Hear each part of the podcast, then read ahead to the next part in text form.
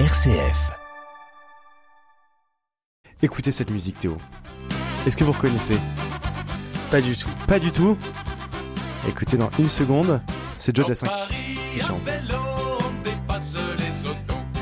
À Paris, la fréquentation des pistes cyclables explose. Joe Dassin le chantait déjà.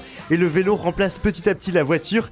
Théo Moy, vous revenez sur cette petite révolution alors que la voiture a longtemps été présentée comme l'horizon indépassable de nos déplacements. Bah, écoutez, à bientôt. Et bientôt à Paris, euh, les vélos ne pourront plus dépasser les, autos, les autos car il n'y aura plus d'autos. C'est bien ce que nous disent les chiffres de la mairie de Paris. Entre octobre 2022 et octobre 2023, la fréquentation des pistes cyclables parisiennes a doublé. Et sur certains axes de fréquentation, c'est là peut-être le plus important, on compte à certaines heures plus de vélos que de voitures.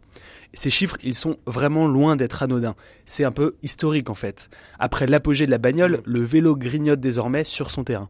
C'est un désaveu majeur pour ceux qui pensaient que le phénomène automobile était irréversible. Un livre récemment publié, La bataille du vélo, revient d'ailleurs sur cette histoire. Son auteur, Joseph Dalluin, nous plonge dans la mécanique complexe des systèmes de transport. La voiture comme le vélo sont en effet bien plus qu'un simple moyen de se déplacer. Qu'est-ce que ça signifie? Prenons la voiture. Elle ne vient pas seule. Elle apporte avec elle tout un système. Elle façonne le monde. Elle augmente la distance entre le lieu de vie et le lieu de travail. Elle est coûteuse, donc inégalitaire. Elle bouleverse l'esthétique et l'organisation des villes.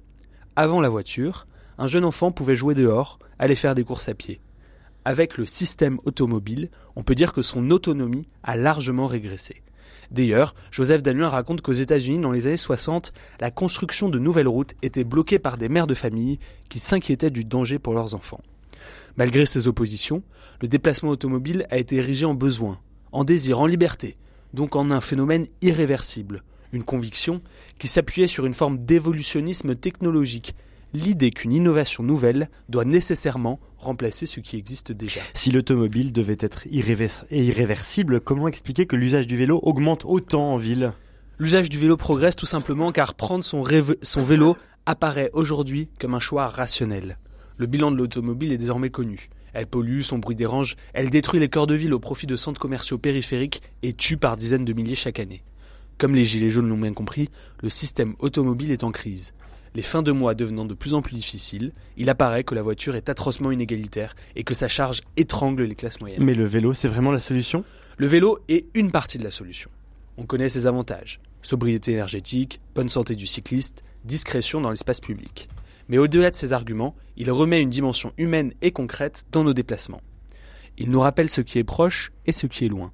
Il nous permet de nous rendre compte que la boulangerie à laquelle on allait chercher le pain n'est pas si loin. Que 4 km en vélo, ce n'est pas beaucoup, surtout sur une piste protégée.